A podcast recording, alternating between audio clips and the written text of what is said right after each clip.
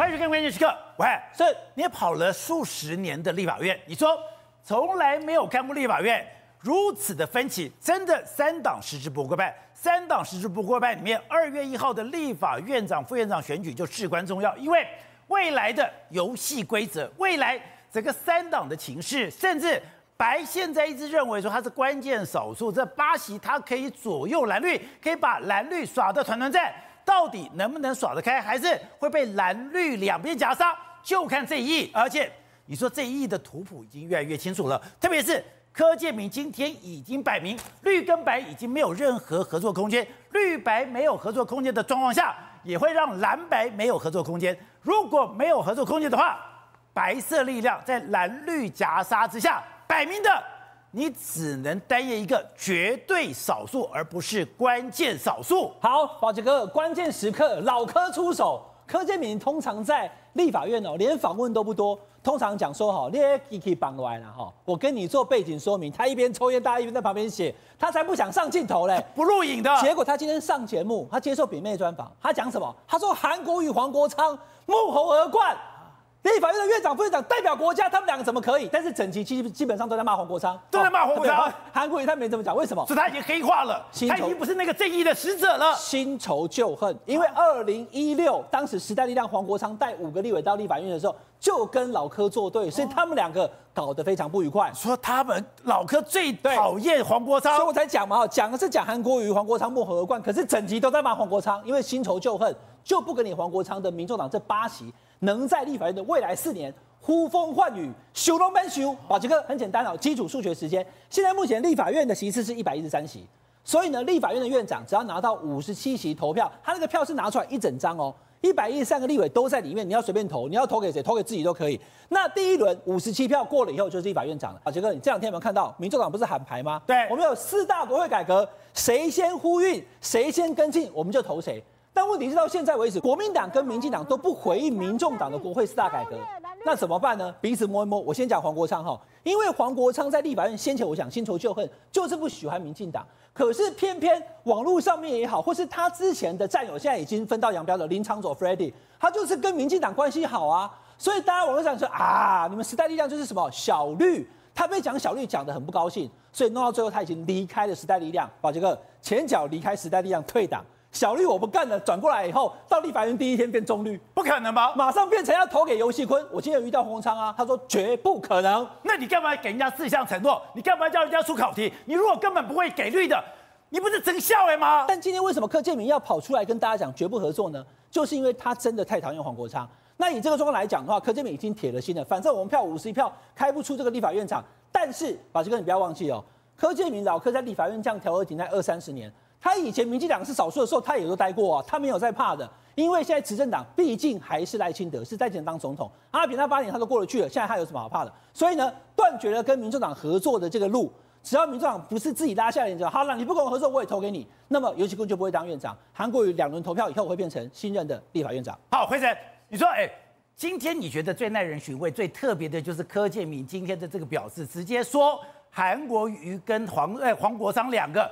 是沐猴而冠，你说这是一个檄文，这是一个民进党要跟民众党在立法院决裂的檄文，是就是讲一句实在话，开干了，开战了，我的天啦，那怕什么？他们讲的很简单啊，我以前在两千年的时候，我朝小野大，我也是党鞭啊，那时候我们才二三十席呀，我们还不是在活过来了，而我们匍匐前进，曾经过去八年还能变成是全面执政，起码那我们虽然没有全面执政，五五十四比五十一，那么差啥票的啊？不管是谁哦，八席也轮不到你在那边唱秋啦，其实讲话就是这样。而且第二个，我跟你说，他就直接跟黄国昌较正，直接跟民众党较正，之后立马给他唱出来，还给我出考题。哎，他讲一句很好笑哦，他说骗人我们把塔克猪，他四骗人我们把塔贵猪，对他四点一一打脸黄国昌，他说你丢出这四个东西哦，毫无宪政体制和法治的东西来，讲一句实在话，就说你们这个民众党的八席哦。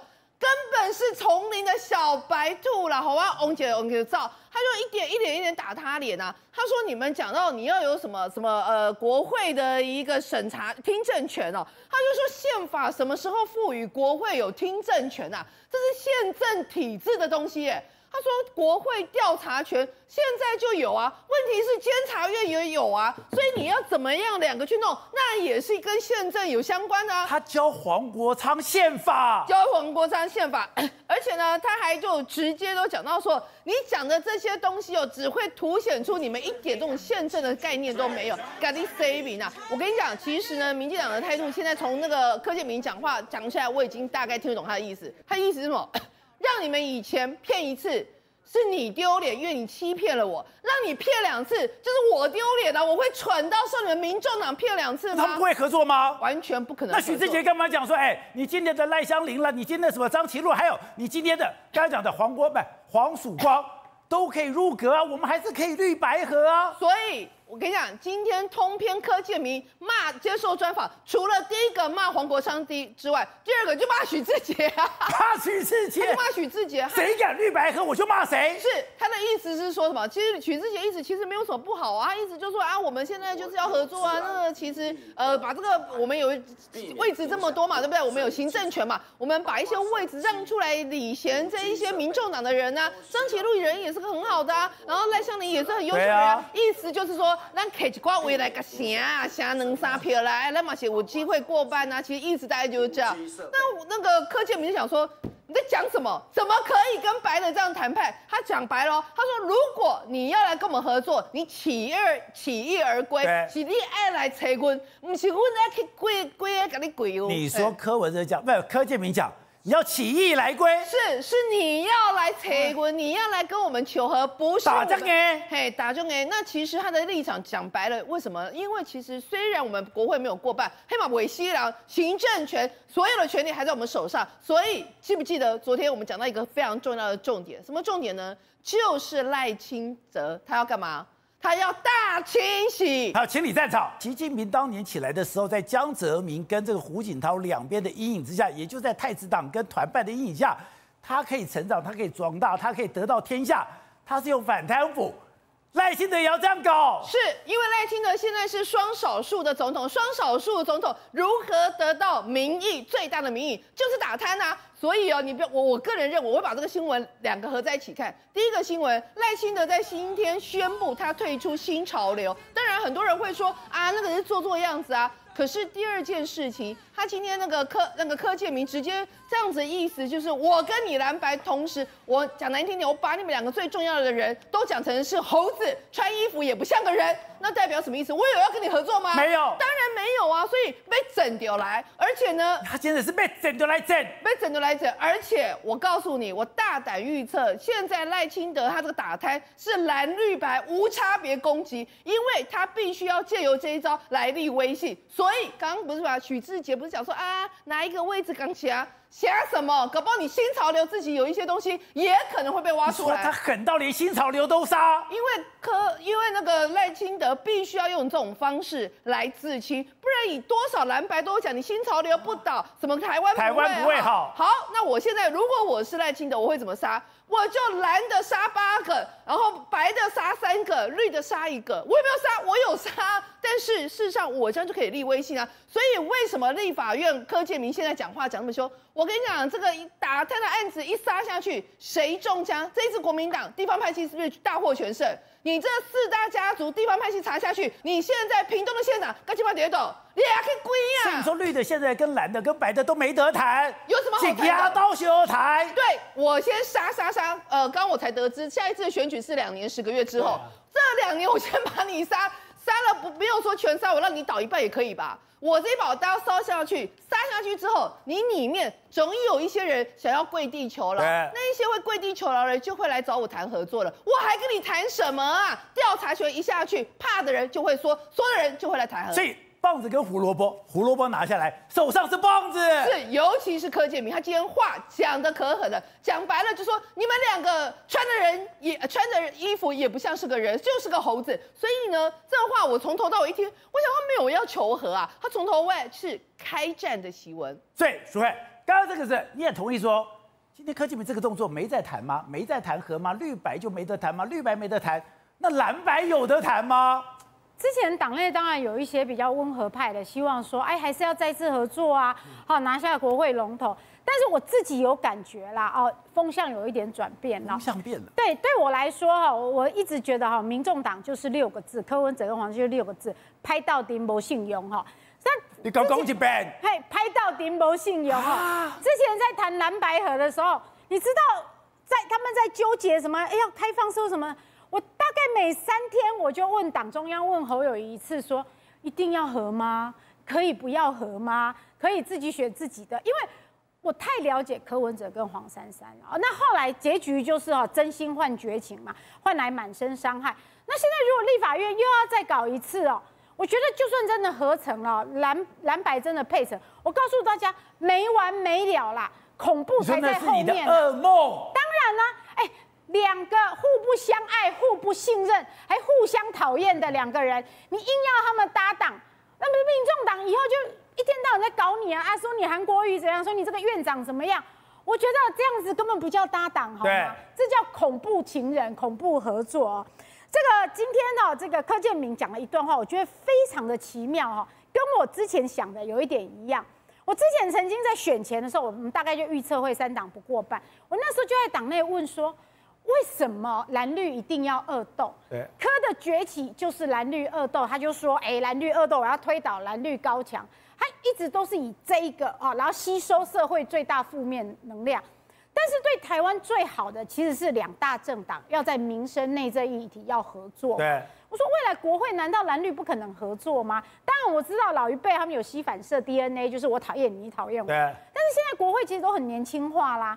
没有新的思维吗？我现在听到的都是什么？你知道吗？最讨厌的都是民众党。我我们刚刚广告时间就在开玩笑说，现在讨厌民众党，成功的让我们超越蓝绿啊，或是不信任民众党。那今天柯建明哈讲了一段话，非常有有意思哦。他讲说，他讲说啊，现在是三党鼎立的时代，台湾人民给了柯文哲太多不该有的宽容。这是蓝绿恶斗的结果下，让第三势力出现。好，他说赖清德一定会思考这个问题，就是我刚刚讲的嘛。其实柯文哲、民众党，你看不出来他的理念、他的路线、他的政策。他在当台北市长的时候，那时候何四在公投，我在议会问他，你到底是反核还是支持何四重启？他说他反对。结果一到要选总统，以后他又变成他永和了。这个就是民众党啊。他每一天都像新的自己啊，可是为什么他可以吸收那么多三百多万票？因为这三百多万票其实真的是看已经很对蓝绿的这个对立很厌烦了，所以是蓝绿要去思考，我们为什么要继续对立，然后让柯文哲渔翁得利，然后让台湾的政治继续不稳定。对，所以你们真的有想到这一点吗？所以你们真的讨厌白比讨厌绿更强烈吗？此刻的心情，此刻的心情。好，所以董事长刚才讲的，哎。你说你刚刚就讲了，你说要我仔细的来看柯建铭讲的每一句话，因为柯建铭第一个以前不接受访问，更不用讲他会上台。今天讲这句话字字珠玑，他代表他讲的话代表未来立法院的生态吗？全民进党啊，第一个支持柯文哲的人是谁？柯建铭。柯建铭，柯建铭第一个支持。因为他所有的新竹中学同学啊，所有都是新竹的关系啊，所以他跟柯建明、跟柯文哲两个人是很早的好朋友。他刚开始呢，那个民进党没有人接受他，就柯建明力推，一直力推力推，所以他一直平常心想，到了他到了市长卸任，他们的关系都还维持的是良好的。你看，你看柯建明在柯建铭跟柯文哲的关系是良好的。柯建铭在新竹骂高虹安，你记不记得？对。你有没有看到这个整个柯文哲有没有恶有没有恶言相向？没有，从来没有。你看到没有？他把高虹安骂成这个样子，多难听。然后他老这个那个柯比怎么讲？哎呀，老柯到底怎么回事啊？不知道。他们两个之间又混过去了。对，因为他帮他募款啊，干什么？他帮了很多忙嘛。柯文柯建明帮了柯文哲很多忙。这第一，所以我要讲什么意思？他了不了解柯文哲？当然了解，他知道这不会到底嘛，他知道拍到底，不可能合作嘛，他知道嘛，他知道你这个家伙很难搞嘛，那搞不好的一个事情嘛。所以他今天这第三件，他最重要的事情是是把这个许世杰啊臭骂一顿。你说关键是骂许世杰，这个是比较关键，因为这党内先嘛，党内先开始吧，现在风纪股长跑出来了吧。你的新潮流乱来嘛？你许志杰什么咖嘛？你居然把黄曙光都搬出来了，是谁帮你出的点子啊？对不对？一定有人出点子，有人叫他丢嘛？有人叫他丢的人是什么馊主，我们不知道嘛。但这个局新潮流的利益跟柯建铭的看到的利益是不一样的嘛？柯建明经历过阿扁那个朝朝小野大，朝小野大，那结果当时全中华民国权力最大政治人物是谁？是柯建明啊？为什么？哎呀，开玩笑，在那时候有个王金平跟他搭配，对，所以他们两个合作无间。我有一个朋友到了柯也也是立委，他当时他当那一届，他跑去柯建明办公室。看完回来之后呢，他就跟我讲，他下届立委不选，你知道为什么吗？为什么？因为他当立法委员，他要找部会来协商，部会派个联络人来找他，他到柯建铭办公室，看到三个四个部长在排队等柯建铭召见，啊，我这样白白离位啊，你别做下水做下大，我不干了，排队见柯建铭，区域立委可以选上的不选了，你知道吧？就是说一样是立委，他小牌，一个是大牌。老柯是大牌立委啊，对不对？然后最后一个幕后耳冠，到底是谁穆侯尔冠呢？不，到底是谁呢？这韩国瑜还是黄国昌？黄国昌嘛，黄国昌穆侯尔冠嘛。这韩国瑜是选过总统的人，对，不管他选总统之前什么咖，他选过总统，他不会是幕后耳冠的人。但一定是骂黄国昌嘛。那骂黄国昌，我讲很简单嘛，黄国昌是讲一套做一套，他们的。他们的特性完全跟科比一模一样，就两个原则嘛，一个是骗嘛，一个是变嘛。一今天骗完，明天变局了，他的招式层出不穷。好，那现在所以说柯建明出出这招，我告诉你不要谈了，那不可能有什么绿白合的可能性了嘛，谈都不要谈，他怎么跟你谈？他说你这个这个这不跟你玩了。所以以后绿白不合吗？绝对不可能。那绿白不合，你就是少数啦。那少数你在立法院怎么耍得开呢？那我现在问你反过来一个问题了。好，绿白合以后多数，对不对？对。多数之后，那立法院这个议事的程序是谁来负责？黄国昌负责还是柯建明负责？柯建明。不，柯建明负责，他这样刁柯建铭呢？柯建明每天每天被他找麻烦呢。对。然后，难怪柯建明讲了。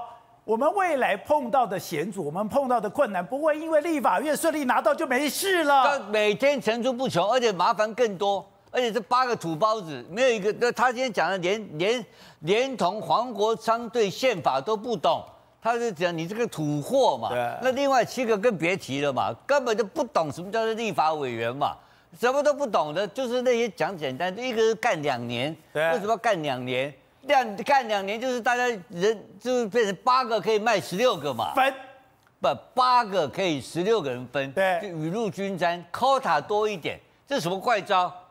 我跟你讲，立法没没这个这一次的三党的不分区立法委员，我跟他台湾所有的观众再强调一次，形象最好的民众党，最让年轻人支持出来的民众党，这个平均年龄最大的就是民众党。这什么名堂？对，我问你，你要你现在听过有这八个人，你听过几个人？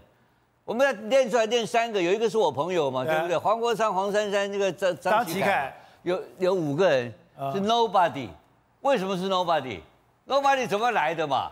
就是柯 P 一个人在那边搅搅搅搅搅嘛，八个卖十六个嘛，搞这一套是这样搞吗？当然是这样子搞的，不然的话搞为什么要搞两年？宪法规定几年？四年。你就干了给他干四年？不是，而且立法院很复杂的，一个两年刚刚熟门熟路就要不就要下台了。所以，所以这个是个烂，这个是个烂招，乌合之众，不像话的东西。然后柯建铭一看就知道你这些人，他太了解柯文哲了嘛。他从台大医生开始看他嘛，他帮他募款，帮他选举，帮他民进党拉关系，全部是柯建明一手造成的。他之前一定是后悔莫及，后悔莫及。他就倒霉一样是姓柯，怎么办呢？好，宇轩，现在立法院生态绿白不可能，那蓝白呢？啊，蓝白不是你要先了解到绿白之间最根本性的矛盾是什么嘛？了解之后，你才有办法谈国民党问题。因为吴董刚才点出一个很重要的点。黄国昌跟柯建铭是不可能合作的嘛，所以当黄国昌跟柯建铭不可能合作，在于说，即便两个人合作之后，还有可能为了所谓议题上的主导权跟争夺权，然后争执不休。这时候你反观柯建铭过去，我们刚才讲到朝小野大的时期，跟到后来柯建铭有办法主导整个立法院议事。那我反问一件事情好了，今天国民党这些所有五十二席立委，以前有一个人叫做王金平，到后来有换曾明忠，甚至有廖国栋，这些人是至少可以跟柯建明谈得来，甚至分庭抗礼的人。但在未来之后，有没有任何一号人物是可以压过柯建明，甚至比柯建明更加熟稔、更加了解、掌握到议事的规则？没有吗？当然没有啊。所以没有状况，为什么老柯老神在在？因为今天重点不在于说到底正副院长是谁啊。全世界都知道，就算你尤锡坤当院长，地下院长还是我老柯。但我老柯如果今天把权力交到民众的手中，我唯一看到的敌人，他眼里根本没有黄珊珊。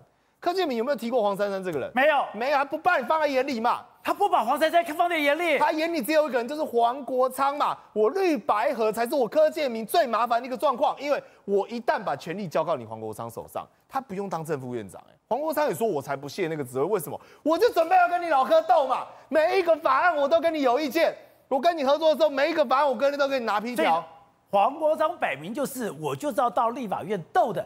既然你要到立法院斗，那我跟你哪有合作空间？而且黄国昌斗的头号目标是柯建明嘛，所以对于柯建明而言，我绝对不可能跟你。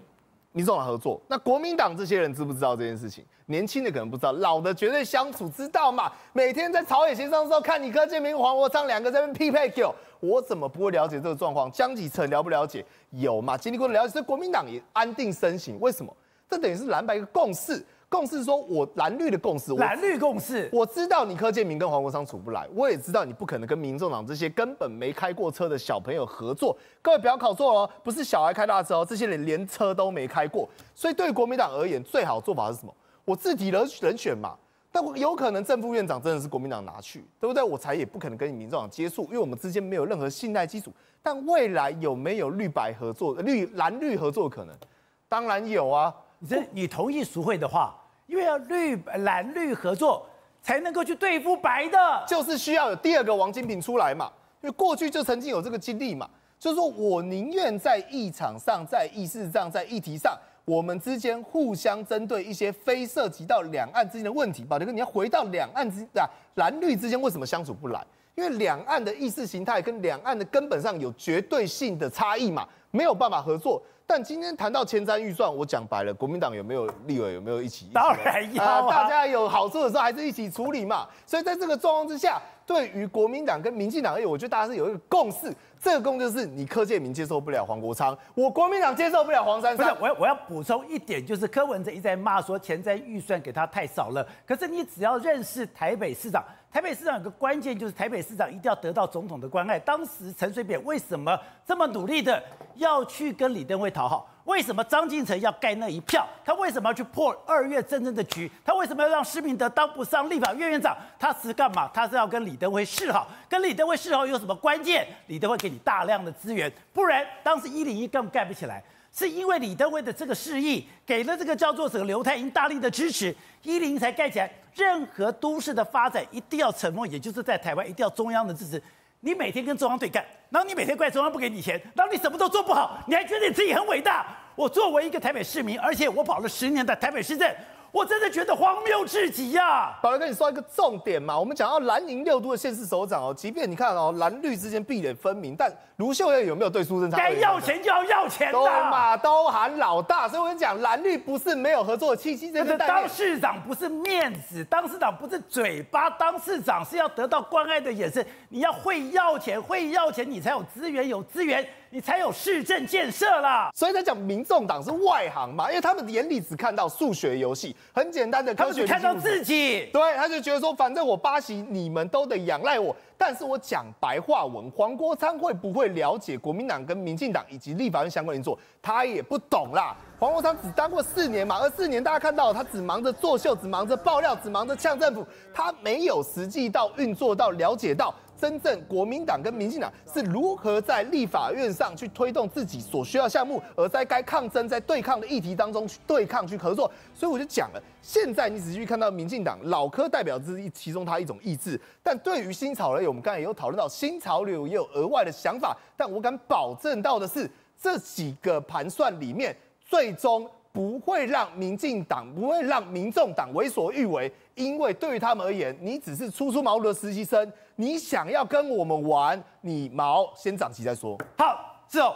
刚才一开始就讲哦，现在对于赖清德来讲，那是一个非常艰难的局。这个艰难局的第一个是。整个国际其实刚刚讲的，现在在形容整个亚洲是资金大逃杀。现在整个亚洲股市大跌，而且现在因为地缘政治关系，不是只有两海峡两岸，现在包括了南北韩，甚至包括在在南海，大家都把这个紧张跟冲突都拉到了最高点，拉到最高点，我们的经济状况就会出问题。第二个就是它的内部三党不过半，这样的一个内忧外患状况下，你说你当时就判断赖清德。他一定要出招，而且是要自清，而且要清理战场。这个最好是打贪腐。对，他真的是一招一招推出来了。对，我们看到事实上赖清德他过去为什么能够获得赖神，或者是有在台的那么高的民调，有一部分来说哇，他敢于跟黑道跟那个对抗。所以他来有的如这个如日中天的这个声望，其实也是一模一样。他面目目前面临的局面，我必须说了，事实上是非常艰难的局面，很艰难。而且那这一次其实呢，真的让民众党拿到那么高票是为什么？因为他高举公平正义之大旗啊！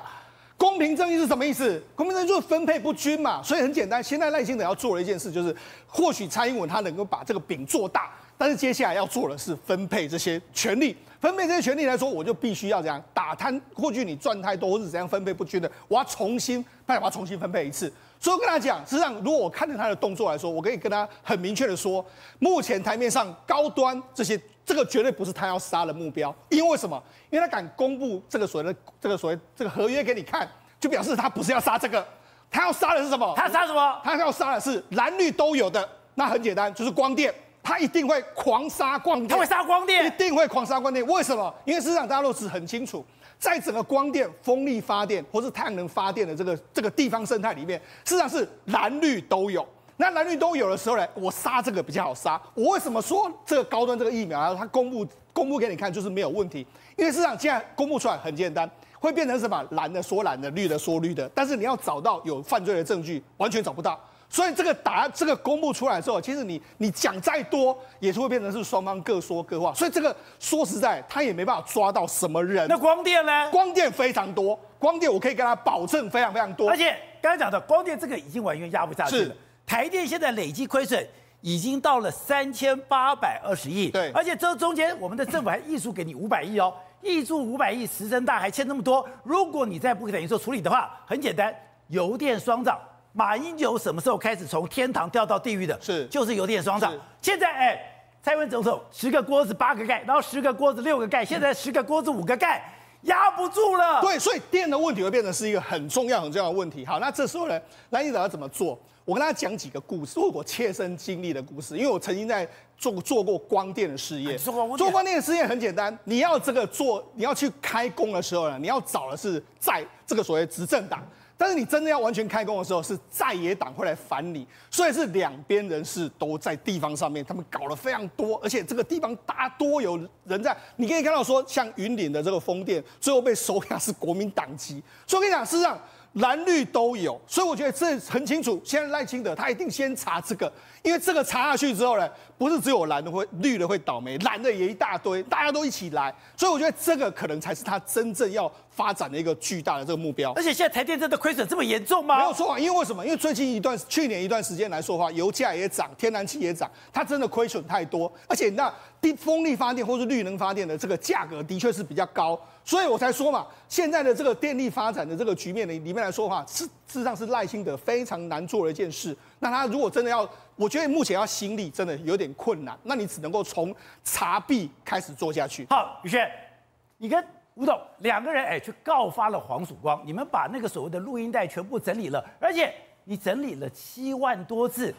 刚刚我们刚讲到的，当这个所谓的黄珊珊跟这个所谓的金溥中第一次会面的时候，录音还没开哦，两个只是刚握手的时候。最关键的是国民党会不会查浅建国照吗？对，宝来跟你讲一个重点哦，他当时是这样，因为黄金卫那时候明明是要谈蓝白合，就黄珊珊是在走廊的时候。哦，就是说走廊，呃，前不着村后不着店嘛。距离说原本是外面全部都是媒体，但是通过一个廊道才会进到里面有录音录影设备嘛。所以黄珊珊显然有防备之心，他是等到到那个走廊之后才跟金武说，哎、欸，你们国民党是谁说要查那个潜舰国造？战斗栏那个是你们国民党的意思吗？哦，他的意思说赵少康讲的那个记者会是不是等于侯友谊啊？哦，就是在质问了嘛。所以显然这跟蓝白后来破局有没有很大关系？当然有很大的关系。但我们现在回顾到说，到底浅见国造这件事情出了什么大问题？我先各位报告我们所告发的几个罪状，你才了解嘛。第一个告发罪状，哎，当然嘛，告发有罪状啊，总不能说社会秩序维护法也是一条啊，刑法也是一条。我们告发是刑法一百零九条啦，哦，就是说交付国防秘密罪。但我们是告说什么？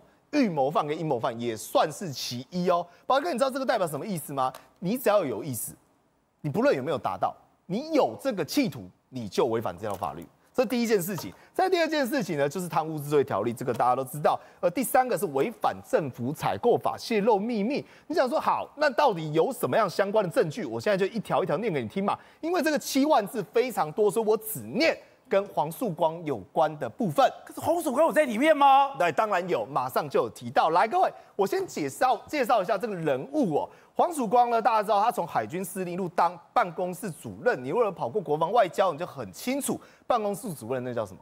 心腹，心腹中的心腹。而在海昌厂，也就是潜舰国造厂里面，都称呼他的办公室主任，这个后来接替海昌厂厂长叫做黄曙光的小李子。换言之，他所说的话就代表着黄曙光意思。这个人叫柳思卫。来，各位，我先念几段对话。这是其中第一段对话。郭喜曾经说过一句话，他说：“我跟你讲，未来哦，我就会去见总长啊。把我把它呈现在那边给大家看。总长呢，将来还是会管这个案子。各位，你知道这个最细思极恐的地方在哪里吗？在于说，当时黄曙光根本还没有接浅见国造这个案子，但郭喜已经知道了，而且把他跟谁讲？”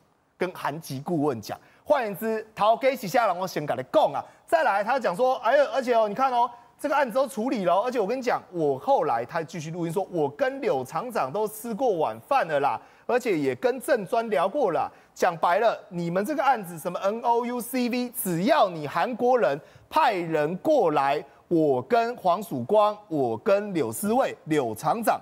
通通都会帮你处理清楚，而且柳思卫他在一段对话里面是他直接跟韩籍顾问对话。宝哥，我反问一件事情好了，柳思卫适合跟这个韩籍顾问接触吗？不适合吗？当然不适合，他是业主哎。我今天作为海昌厂的厂长，我可以去跟你厂商，明明是要公开招标、公开决标，就算你是机密性的，我也不能跟你直接第一线业务接触嘛。结果柳思卫跑去跟这个韩籍顾问讲说什么？他说来。我跟你讲哦，我要跟我们的 High Level 晃讲，High Level 晃很保密，因为他不能把黄志光的名字讲出来。但是为什么曝光了？因为在这个韩籍顾问他用韩文讲是，他说韩琼强，韩琼啊黄琼强，他就讲黄总长啦。啊天，韩籍顾问用韩文把黄总长念出来了。他说我跟你讲，我们现在要怎么给你处理？第一个叫做潜舰国造案，第二个叫做水面舰。但是呢，因为潜舰国造案呢，我们总不能有这个竞业条款吧？它等于是说，现在是给这个韩国的厂商 SI 嘛，但 SI 里面有一个韩籍顾问，我要让你额外出来包这个案子，但你会有竞业问题啊，所以他说我我帮你处理，我帮你处理，我用水面舰的方式，什么意思？我明明知道要让你做的是潜舰，我要让你做的是潜舰国造，但我用水面舰，水面就浮在浮在水上的啦，不是潜舰的案子啊，我用水面舰的预算来去给你啦。来，他说好，我跟你讲，我之后呢还会跟黄总长见面，我会跟黄总长报告，甚至他有一段最可怕，细思极恐，他就讲到了，我跟你讲，因为我们需要做的内容，我提前先告诉你，但这些资料呢是机密资料，而且我们还没有打合约，我也还没有招标，所以呢我不能告诉你，因为这个是机密资料，但。我跟你约时间，额外在外面再把这一份资料交给你。他怎么可以这样讲？怎么可以这样做？反正这是代表什么吗？就是泄密啊！而且泄露的是两种秘密。第一个，你违反政府采购法，你提前把需要的内容、合约项目，然后全部通通跟厂商讲。哎，可是我很好奇是，你们告都告了，没有任何处置吗？哎，对，这就是有趣的地方了。而且第一个，没有人反驳你们，没有人告你们，也没有人反驳，哎，没有人有任何处理。哎，就这样虽然我这样的。就像罗志正一样，我跟他无冤无仇，可是罗志正的事情怎么可以也就这样子过去了？哎，你到底有没有录音？录音以后你不用查吗？你不用大家说，哎，你把所有东西给我交出来吗？宝莲讲，你每天跟我讲康中宝台，破洞就在你家，你都不在乎。宝莲跟你讲个大重点了嘛？第一个，如果说这件事情我们告发了有问题，那当事人是不是包括？黄曙光，对，包括刘思伟，甚至包括郭喜，可以来去告我们吗？没人理你，哎，对，没理我。这特别是黄曙光，不理嘛，不告，不理，不回应。那这个状况跟谁很一样？就跟罗志正爆料一样啊，罗志正那个录音档明明奇怪，苏贞昌也中了，蔡英文也中了，那都没有人出来回应。那在第二个嘛，好，你说不回应，司法检调是不是应该动起来？你对比罗志正案子，调查局有没有开始动？没有，呃，对，动了，然后不跟你讲，呃，丢给地检署，当事人同意，丢给地检乱丢一通。那我就问，一样啊，浅见国造这个案子已经告到地检署这么久了，甚至告到监察院，至今为止有没有任何声响？完全没有，是不敢讲，还是害怕讲出来？